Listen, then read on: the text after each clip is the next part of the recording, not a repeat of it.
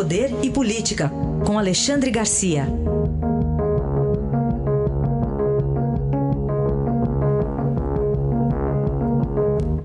Bom dia, Alexandre. Bom dia, Carolina. Bom dia, Manuel. Olha, eu estou curioso por uma coisa. Eu vi aqui na, na internet hum. que a programação, que a pauta de hoje inclui a Gina Lollobrigida.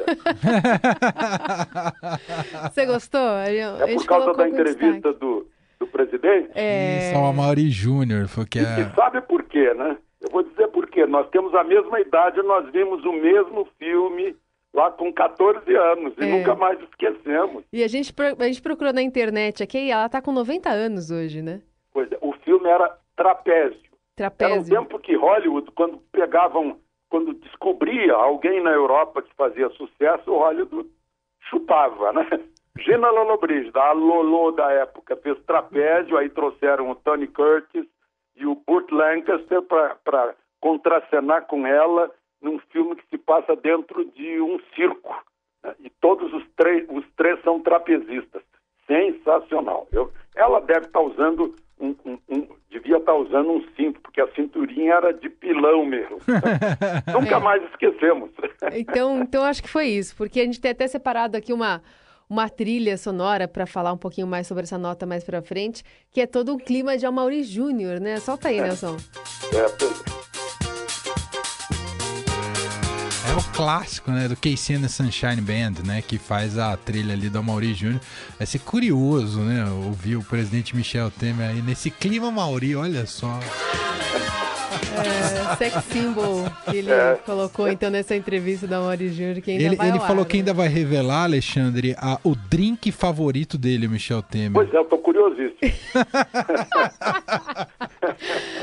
Ai, bom, enquanto isso, vou falar sobre essa recomendação do Banco Central e alerta do Ministério Público Federal sobre uma possível punição né, dele mesmo por responsabilidade, já que o presidente Michel Temer agora determinou esse afastamento de quatro vice-presidentes do banco que estão sendo investigados por corrupção. E, e, embora esse afastamento seja temporário, né, a gente viu aí, o decreto não fala em 15 dias, apesar deles terem dito 15 dias, né, mas essa decisão também significa uma derrota nessa queda de braço que o governo vinha travando por aí. E eu queria saber de você, Alexandre, se essa posição enfraquece o governo de alguma forma, até porque a gente tem votação aí importante pela frente. Pois é, então vamos às consequências. Né? O presidente não ouviu o Ministério Público antes aconselhado pelo ministro-chefe da Secretaria-Geral da Presidência, Moreira Franco, que é responsável por algumas nomeações lá. Dos 12, dos 12 vice-presidentes, vejam só, o, o, governo federal, o presidente tem 28 ministros, a Caixa tem 12 vice-presidentes. Dos 12, consta que 11 são indicados por partidos políticos. Né? Fora o presidente, que também é indicado, né? presidente da Caixa Econômica. Aí eu queria abrir um parênteses para lembrar que parece que não aprenderam com o mensalão. Né? Ah, não aprenderam com o Gedel, vice-presidente da Caixa, com o Fábio Cleto, não aprenderam com o Pisolato, diretor do Banco do Brasil, com aquele escândalo que começou lá nos Correios, Roberto Jefferson mostrando tudo. Né? Ah, o, o, o, que fizeram com a Petrobras né? é esse aparelhamento das estatais no caso, é, é, a Caixa Econômica não é uma empresa de economia mista, mas é uma empresa pública, ex-autarquia. Né? E cada partido tem lá o seu, o seu nomeado. Então, se afasta quatro, por exemplo, né? tem um, nesse loteamento aí, é, é, por exemplo, nomeada pelo PR, a Deus Dina, que foi a primeira que apareceu aí, que é loterias, né? mas tem também o diretor de empresas que chamam o, o neologismo de corporativo, né? É, é, é, empresa, né? Vamos falar português. O Roberto Derzé de Santana, que é de assuntos governamentais, o outro José Henrique Marques da Cruz, de clientes, foi o único que deu entrevista, disse que não tem nada a ver com isso, né? que trata de informática também. Mas sim, os partidos políticos vão sentir essa, esse afastamento. Né? E, e até, até o Eduardo Cunha, que agora está com uma uma recomendação aí de trezentos e tantos anos de condenação por parte do Ministério Público, até o Eduardo Cunha mandava na Caixa Econômica. Aí eu fico pensando naqueles funcionários de carreira que entraram por concurso, dedicados, né? a frustração de ver um sujeito que está lá por nomeação política, mandando em tudo e desmandando. E não é de agora, não. Eu lembro dos anos 60, né? Presidente do Banco do Brasil, diretores do Banco do Brasil, da Caixa, nomeações políticas. Né? Então, não dá. Está escrito, fizeram lá uma, uma lei das estatais. Não, não pode. Não pode, mas pode. Fazem. Né? Então, sim, pode enfraquecer o presidente se os partidos endurecerem. Né? Como o presidente está na mão aí do PTB, quem está mandando aí é o, é o, Roberto Jefferson, é o líder do partido que está lá no Caribe, né?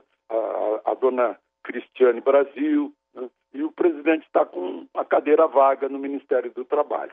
É, é um parlamentarismo é, disfarçado de presidencialismo que acaba dando errado porque fica um regime é, meio assim Frankenstein. Alexandre, a defesa do ex-presidente Lula avisou o Tribunal da Lava Jato, Tribunal Regional Federal da Quarta Região, que embarca para a África dois dias após o julgamento, Alexandre. Mais, mais exatamente Etiópia, ex-Abissínia, onde os italianos lutaram na Segunda Guerra e foram corridos de lá. A Abissínia do, do Leão de Judá, Será que vai ter lá algum leão de fubá? Né? Leão de Judá, o, o Haile Selassie, Abissínia dos Corredores, da Rainha de Sabá. Agora, o que vai fazer o, o ex-presidente Lula na Abissínia logo depois do julgamento do seu recurso? Eu, eu fico intrigado por isso. Mas, enfim, o, o, a defesa dele, que estava presente no, no depoimento dele perante o juiz Sérgio Moro, agora alega que o juiz Sérgio Moro fez perguntas parece que inconvenientes, o que não tinham nada a ver no processo, e que ele queria depor de novo no, no Tribunal Regional Federal de Porto Alegre. Claro, para protelar uma decisão do tribunal, porque estão preocupados com a condenação. Né? Não é o inocente uh, convicto de sua inocência que quer ser julgado logo para provar a inocência. É o oposto, é o contrário, é o outro lado. Claro que o, o desembargador relator negou esse pedido. Mas, enfim, é mais um, é mais um ingrediente aí nessa, nessa situação de pressões, de intimidações, da presidente de um partido político. Partido político é a instituição da democracia. E a presidente de um partido político, no caso a senadora Gleisi Hoffmann, dizendo que para prender o Lula, para prender Lula tem que matar a gente. Que, que, que absurdo esse, né? Mas enfim, tá, é uma expectativa muito grande em torno desse dia 24 de janeiro. Enquanto isso, a gente tem que lidar com essa rotina nossa de cada dia aí, que é a febre amarela no, no noticiário, enfim, na nossa vida, né, Alexandre? Pois é, eu queria que você falou em rotina, né? A nossa rotina, a nossa sina, a nossa tragédia. No ano que vem nós vamos repetir, no outro de novo. É, é, essas coisas são anuais. Em relação ao mosquito, então, é a mesma coisa. As tragédias da chuva, tudo a mesma coisa. Eu gostaria de lembrar um, um de mostrar uma análise da Fundação Getúlio Vargas, fez uma análise de políticas públicas e diz o quê? Nós sabemos, mas a Fundação Getúlio Vargas está afirmando: falta de planejamento, demora em ir a campo, recursos mal distribuídos, falta de foco nas regiões de maior risco, né? municípios com maior incidência de febre amarela no ano passado não foram tratados com prioridade, nem receberam reforço de vacina. Né? E, e o dinheiro aplicado agora, em janeiro, é menos de 2% do que foi aplicado há dois anos em janeiro. Né? Tem 21 estados, está bonito o rótulo, áreas de vigilância permanente. Só que isso não significou reforço da vacina. Aí o resultado está aí. Né? Filas enormes, gente apavorada. Né? Os especialistas dizem que quem mora em cidade não precisa se preocupar, porque o, o ciclo é, é, silvestre, mas as cidades têm parques também, parques urbanos, né? É, e, e, e, tem gente que habitualmente vai para o interior do município, vai para a área rural e volta para a cidade. Então, tem que prevenir. Agora, a gente está cansado de saber que mais vale prevenir do que remediar. A gente não previne e aí está sempre correndo atrás, sempre tentando remediar. Essa é nossa rotina, nossa sina, nossa tragédia anual. Alexandre Garcia, que volta com a gente amanhã aqui no Jornal Dourado. Um abraço, Alexandre. Até amanhã.